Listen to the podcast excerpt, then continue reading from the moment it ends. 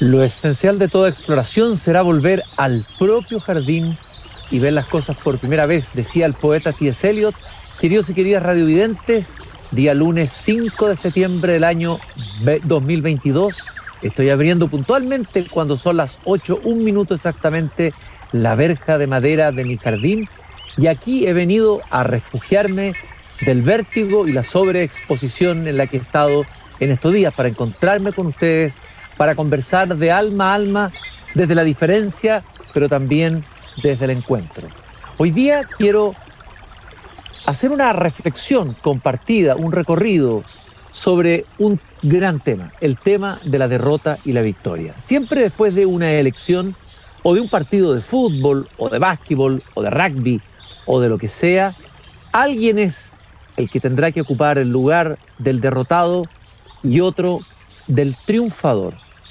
Pero nos cuesta como seres humanos, evidentemente, colocarnos mucho más en la derrota que en la victoria. Muchas veces nos mal acostumbramos a la victoria. Sin embargo, la derrota es tal vez la gran escuela de la vida.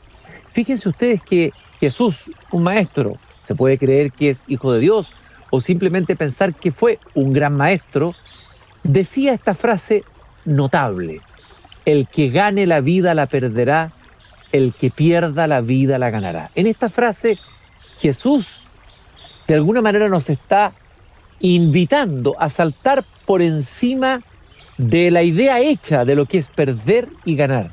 Muchas veces un éxito puede ser a la larga una derrota y una derrota puede ser un éxito. Depende en qué dimensión coloque yo ese éxito y esa derrota. Sin embargo, nuestra sociedad tiende a venerar al ganador y tiende a relegar al perdedor, el winner y el loser, dos palabras americanas muy significativas. En la sociedad americana, lo han dicho grandes escritores, los losers son los marginales, los que no han logrado el éxito y la victoria que la sociedad impone. Lo que es increíble es que estos valores de una sociedad utilitaria y competitiva, en el mal sentido de la palabra competitiva, hace o se traspasa a, otros grupos que a veces dicen ser antisistémicos, que quieren luchar justamente contra la sociedad individualista y de la competencia. La derrota es una gran escuela. He escuchado en estas horas a quienes sufrieron la derrota y los que por supuesto que no hay que de ninguna manera ni humillar ni desdeñar, porque hay también una tentación en la victoria de creer que esa victoria en la que uno está instalado es definitiva o va a durar por mucho rato, por mucho tiempo. Es absolutamente precaria e ilusoria. Por lo tanto, nunca desde la victoria debo humillar al que ha sido derrotado. Nelson Mandela recordaba que su abuelo de una tribu de Sudáfrica le había dicho, nunca cuando ganes, humilla al enemigo que ha sido derrotado. Esa es la regla de oro de un verdadero guerrero.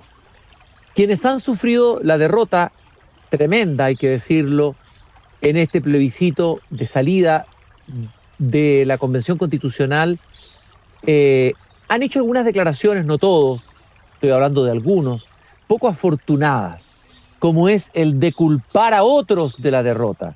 Decir, por ejemplo, esta derrota se explica por los fake news.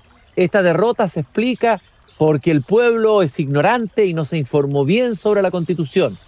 Ante una derrota de tal magnitud, solo cabe la dignidad que esa misma derrota puede ofrecernos como posibilidad. Jorge Luis Borges afirmaba, hay derrotas que tienen más dignidad que la victoria. Es muy importante ver a un ser humano y probarlo en la derrota, a un gran líder político en la derrota, a un escritor, a un artista, a un ser humano, a nuestro padre, a nosotros mismos, vernos en el lugar de la derrota. Y la derrota tiene, dice Borges, también su dignidad. Indigno es tratar de justificarla, de buscarla fuera, de echarle la culpa al empedrado, de no aprovechar la oportunidad magnífica que nos ofrece esta, la derrota, para hacernos la pregunta, ¿no me habré equivocado en algo? ¿No habrá habido errores en lo que hice? ¿No será necesario rectificar el rumbo? ¿No es este el momento, la posibilidad de un nuevo comienzo? ¿No es esta derrota una puerta que se abre a una nueva dimensión de mí mismo que antes ignoraba? Antoine de Saint-Exupéry, aviador, hombre de acción y gran humanista, el autor del Principito, afirmaba que la derrota puede ser el camino para la resurrección, a pesar de su fealdad. Notable afirmación de Saint-Exupéry. Claro que la derrota parece fea, evidentemente que lo es en un primer momento. Sin embargo, nos dice el autor francés, esta derrota puede ser el camino hacia la resurrección, es decir, hacia un nuevo nacimiento. Todas las grandes sabidurías de pueblos originarios, de la tradición oriental y también del pensamiento cristiano nos ofrecen una mirada distinta de la derrota. Y hay quizás un texto, un poema, escrito por un autor del siglo XX que recoge la tradición del pensamiento estoico surgido en Grecia, de la cual fueron cultores un emperador como Marco Aurelio, un Séneca en España, un Epícteto también en Grecia. El poema se llama If, sí, y está escrito por el autor de El libro de la selva, Rudyard Kipling. Este poema es un poema estoico en plena era victoriana inglesa. ¿Qué enseña ese estoicismo? Enseña el dominio de las pasiones, el permanecer sereno, incluso sin emociones, ante una catástrofe, ante una derrota, ante un escenario adverso. Se dice que este poema lo escribió Rudyard Kipling para un héroe británico de la guerra, pero se lo habría regalado a un hijo, un hijo que después perdería dramáticamente en una de las guerras mundiales. Tengo en mis manos el poema If que me regaló mi padre y que considero un gran legado y que vuelvo a leer cada vez que sufro una derrota, porque la vida es un eslabón de derrotas una detrás de otras hasta la derrota definitiva. Fíjense ustedes lo hermoso, lo enriquecedor que es leer este poema en un momento de derrota, pero también en un momento de victoria. Dice, entre otras cosas, Kipling, si puedes conservar tu cabeza cuando a tu alrededor todos la pierden y te cubren de reproches, si puedes tener fe en ti mismo cuando duden de ti los demás hombres y ser indulgente para su duda, si puedes esperar y no sentirte cansado con la espera, si puedes siendo blanco de falsedades no caer en la mentira, y si eres odiado no devolver el odio, sin que te creas por eso ni demasiado bueno ni demasiado cuerdo, dice Kipling. Si puedes soñar sin que los sueños imperiosamente te dominen. Si puedes pensar sin que los pensamientos sean tu objeto único. Si puedes encararte con el triunfo y el desastre y tratar de la misma manera a esos dos impostores. Quiero subrayar esta frase y voy a reemplazar la palabra desastre por derrota. Si puedes encararte con el triunfo y la derrota y tratar de la misma manera a esos dos impostores. Es decir, tanto triunfo como derrota son dos impostores. La victoria porque nos hace creer que somos superiores, porque nos hace creer que sí, nuestra verdad era la verdad, porque triunfó. Y la derrota porque en vez de eh, sufrirla y vivirla y padecerla como una oportunidad para crecer, la recibimos con amargura, con resentimiento, como un niño que hace una pataleta porque algo no le fue concedido. El espíritu estoico está plenamente reflejado aquí. Cuidado con los gestos, con lo que se dice en el momento de la derrota. Es muy importante, como dije recién, para conocer a alguien, a un líder político, cómo actúa, no solo en la victoria, sino sobre todo en la derrota. Habría que decir que hay sobre todo un arte de perder, no solamente un arte de ganar. En la victoria, dice un refrán del sentido común, hay que ser generoso. En la derrota hay que tener dignidad. Los que triunfaron ayer, entre los que me cuento, debemos ser generosos y saber que esta victoria es transitoria, provisoria, frágil y precaria. Y quienes fueron derrotados tienen que tener dignidad. Porque todo cambia, todo se transforma. Lo que hoy día es derrota, mañana es victoria. Lo que ayer fue victoria, hoy es derrota. Los orientales hablaban del velo de Maya, la ilusión a veces cuando estamos tan encima de los acontecimientos de creer que esto que ocurre es lo absoluto, es lo definitivo. Y no, es probablemente una dimensión de una realidad que vamos a entender después cuando lo veamos, todo en globo. Cuando podamos mirar incluso con la mirada de desde la muerte o desde la vejez, vamos a entender esas derrotas que tuvimos en la juventud como necesarias. Esta juventud que llegó al poder, me estoy refiriendo a quienes están gobernando hoy día en el país, trajeron energía, impulso y renovación. Y eso es muy necesario en todas las sociedades. Sin embargo, escasean de algo, escasean de derrota. Les faltan derrotas en el cuerpo. Y uno debiera esperar, desde una mirada generosa y amplia y por el bien del país, que esta derrota tan tremenda les sirva para crecer. Porque si ellos crecen, y puesto que son ellos los que nos están gobernando, el país también va a crecer. Todos vamos a madurar juntos. Los que ganaron, los que perdieron. Porque todo se transforma, todo cambia. Jorge Drexler, un músico, un cantautor que tiene letras maravillosas. Muchas veces habla sobre el devenir, el cambio, esto es muy heraclitiano, nos remonta mucho Heráclito, ¿no? Uno no se baña dos veces en el mismo río, el mundo es cambiante, lo que, ocurre hoy no es definitivo. Tiene este, esta canción maravillosa que vamos a escuchar en mi tocadisco ochentero. Todo se transforma. Movió el aspa de un molino mientras se pisaba el vino que bebió tu boca roja, tu boca roja en la mía, la copa que gira en mi mano. Mientras el vino caía, supe que de algún lejano rincón de otra galaxia, el amor que me darías, transformado volvería un día a darte las gracias. Cada uno da lo que recibe, luego recibe lo que da nada es más simple, no hay otra norma, nada se pierde, todo se transforma, todo se transforma. El vino que pagué yo con aquel euro italiano que había estado en un vagón antes de estar en mi mano y antes de eso en Torino y antes de Torino en Prato, donde hicieron mi zapato, sobre el que caería el vino.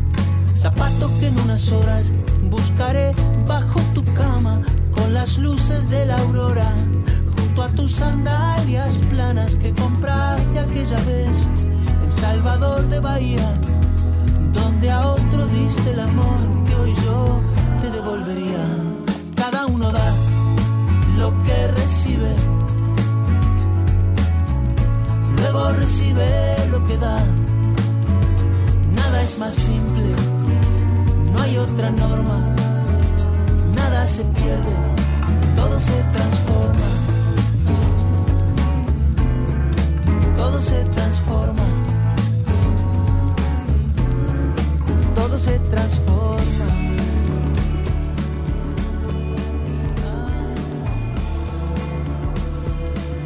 Todo se transforma. Me imagino que el presidente de la República, Gabriel Boric, debe estar pensando en la soledad tremenda que significa estar ahí, en el Palacio de la Moneda. Me coloco en sus pantalones y en su piel. Habiendo vivido hace tan poco la sensación de euforia del éxito, acordemos cuando las multitudes lo acompañaron, cuando ingresó a la moneda como presidente de la República, todo el anhelo y la esperanza, y cómo tan rápido se fuma la victoria en menos de seis meses. Quizás sería bueno que el presidente Boric, porque le gusta la poesía, porque tiene una sensibilidad cultural y humanista, y eso es un sello poco frecuente hoy en los presidentes de nuestro tiempo, que volviera a leer la antigua sabiduría, que fuera como Marco Aurelio, el emperador que tomó el poder muy joven, era casi un niño, pero que tenía un filósofo, un maestro estoico, que le fue enseñando la resignación, la paciencia, la sensatez, la prudencia, y que le permitió enfrentar con menos estrés, menos atolondramiento y menos angustia cosas terribles. Marco Aurelio, muy joven, le tocó vivir guerras, pestes, sequías, eh, eh, eh, inundaciones gigantescas en una parte del imperio, muerte de hermanos y amigos en batallas, y pudo enfrentar eso con una serenidad extraordinaria. Y fue un muy buen gobernante. Cuando uno gobernante tiene que estar preparado para estar en medio de la tormenta. Es raro que existan momentos de paz mientras uno está al cargo del gobierno de un país, es decir, el gobierno de todos. Esto es un cliché lo que voy a decir, pero es verdad que el gobierno de los demás, el gobierno de la política, tiene que ver también con el autogobierno. Y si hay un maestro que enseñó ese autogobierno, que enseñó valores antiquísimos y hoy perdidos como la prudencia, la moderación, la famosa frónesis de la que habla Aristóteles en el mundo griego, es Lao Tse. Lao Tse, quien se cree que vivió en la antigua China en el siglo V antes de Cristo, habría escrito este tratado extraordinario que todo gobernante debiera tener junto a las meditaciones de Marco Aurelio en el escritorio eh, de, su, de su oficina. En el capítulo 57 del Tao Te Ching, Lao Tse dice ciertas cosas que yo creo que le podrían servir a nuestro presidente. Le envío estas reflexiones con mucho afecto, porque él necesita, obviamente, de nuestro apoyo, de nuestro afecto.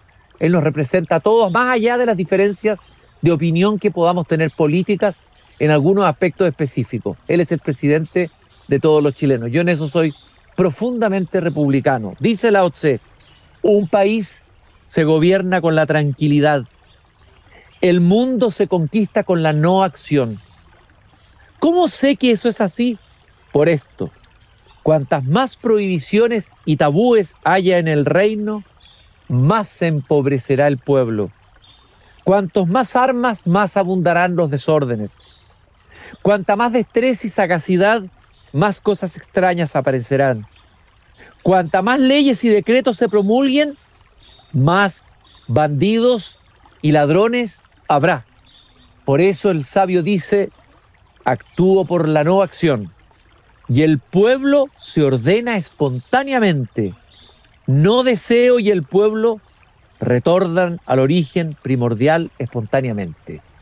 Estaba pensando que tal vez muchos hoy día hacen el análisis qué fue lo que se hizo mal en la convención constituyente para que generara tanta animadversión y rechazo de una parte tan importante de la población chilena, sobre todo en los sectores más populares, porque la verdad es que el voto de rechazo ayer tiene una fuerte base popular, es que justamente eh, el mundo se conquista con la no acción, dice la OCE. Esto de sobreactuar, gritar, hacer performance, pararse, interrumpir una orquesta de niños, hacer declaraciones intempestivas.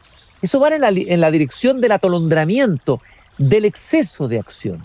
A veces las acciones más eficaces son las más silenciosas y las mínimas, las dichas no con megáfonos ni griterío, sino a media voz, con un tono o dos tonos más bajos, porque el mundo se conquista con la no acción.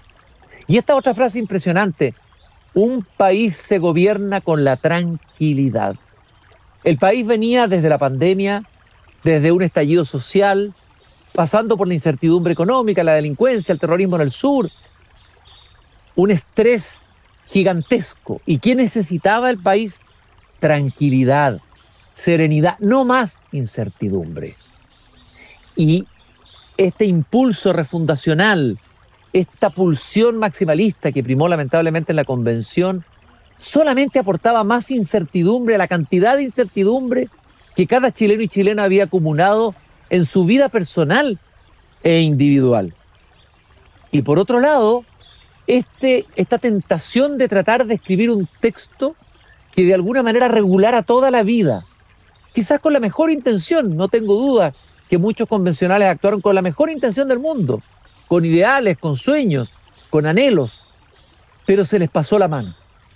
O es cosa de revisar la cantidad de artículos y de adjetivos que contiene esta constitución para darse cuenta que hay un intento de sobreregular la vida más allá de lo que los ciudadanos queremos, sobre todo en un mundo como el nuestro, en que cada uno de nosotros ha conquistado un espacio de libertad que no tenían probablemente los ciudadanos de hace un siglo atrás, ¿no? Dice el Tao Te Ching, cuanta más prohibiciones y tabúes hayan en el reino, más se empobrecerá el pueblo.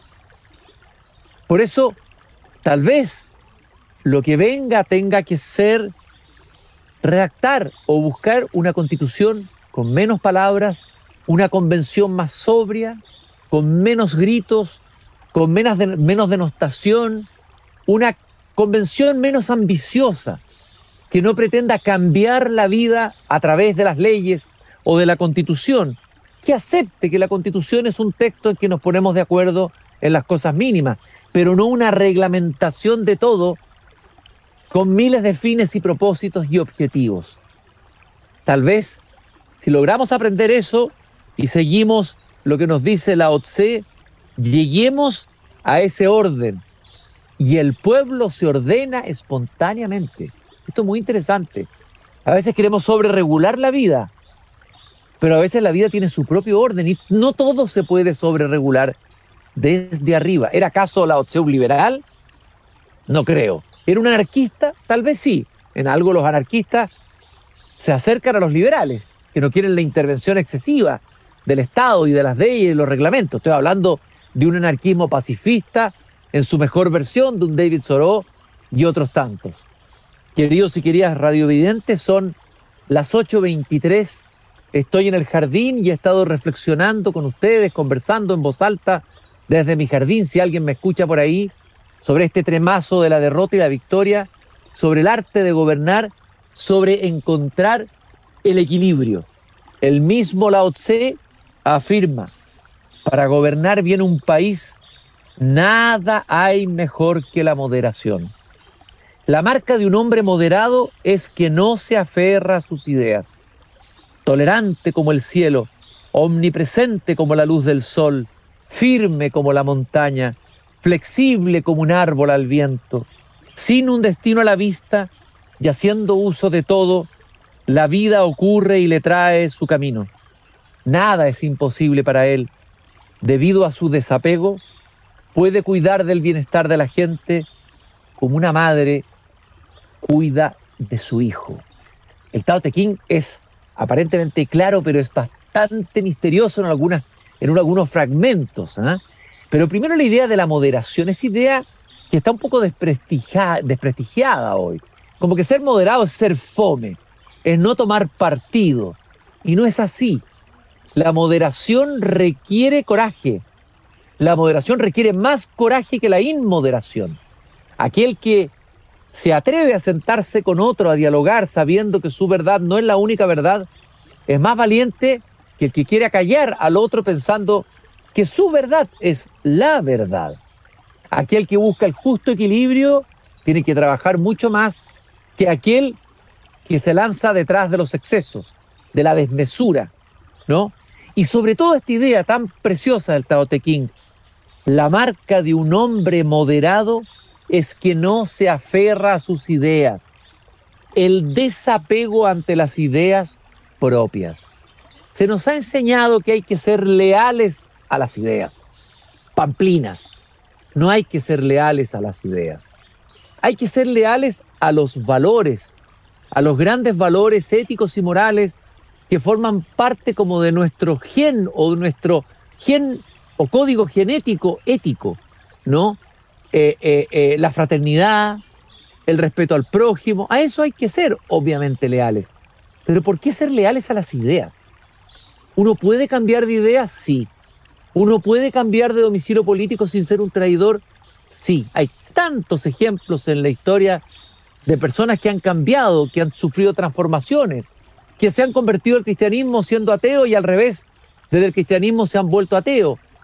Eh, liberales que se han vuelto marxistas y marxistas ateos. La vida es transformación, es cambio. No somos nunca lo mismo. Eh, y, y muchas veces ese aferramiento, ese apego a las ideas impide el diálogo. Y qué bonito es que un político, que un gobernante, que un legislador logre tomar distancia de sus propias ideas y diga, a lo mejor yo estoy equivocado. A lo mejor esta no era la mejor idea. A lo mejor mi adversario tenía algo de razón.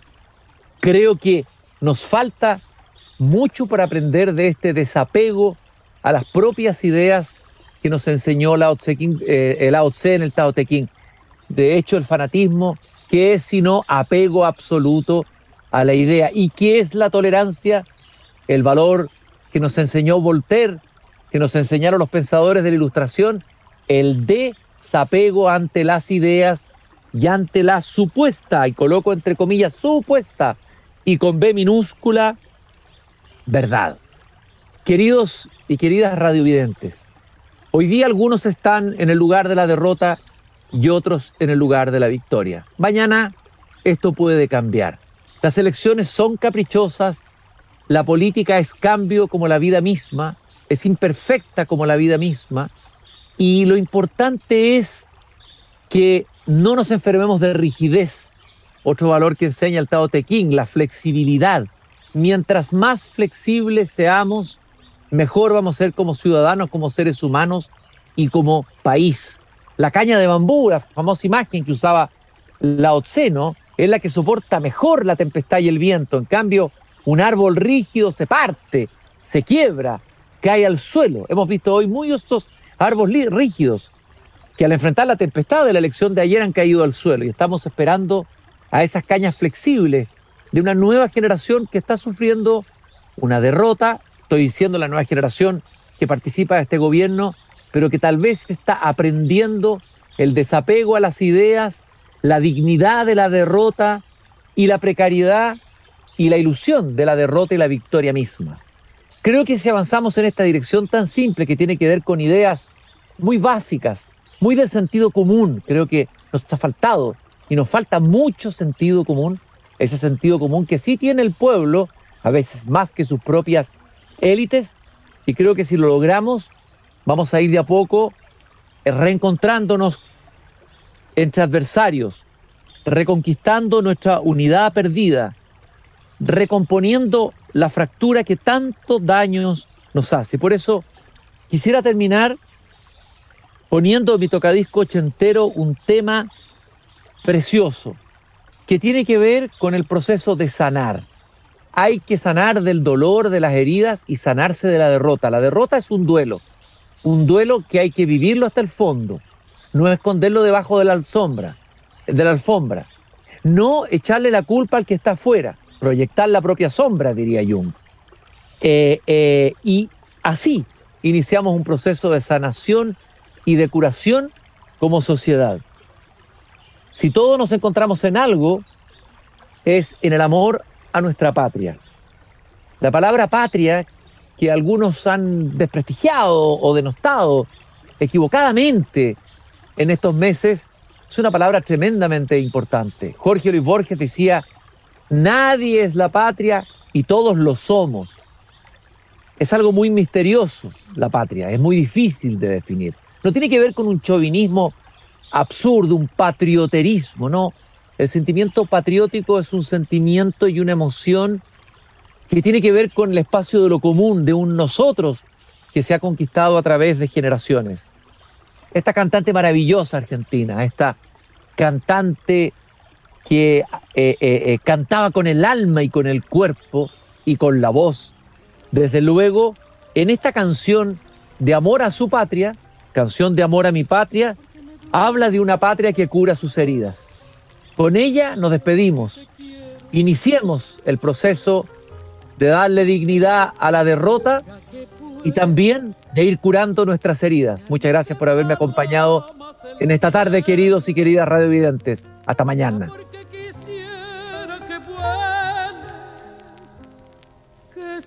siendo.